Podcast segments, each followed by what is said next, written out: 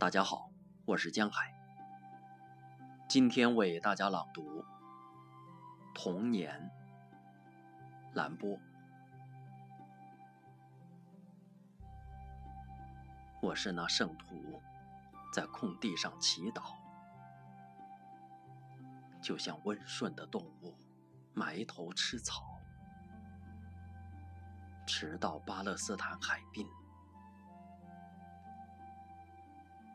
我是那智者，坐在阴暗的椅子上，树枝和雨点投在书房的窗上。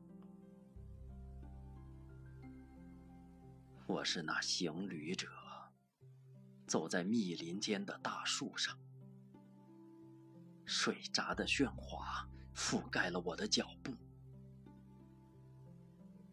我长久地凝望着落日倾泻的。忧郁金流，我会是一个弃儿，被抛在茫茫沧海的堤岸，或是一位赶车的小马夫，额头碰到苍天。小路崎岖，山岗覆盖着灌木。空气凝固，飞鸟与清泉远在天边。再往前走，想必就到了世界的尽头。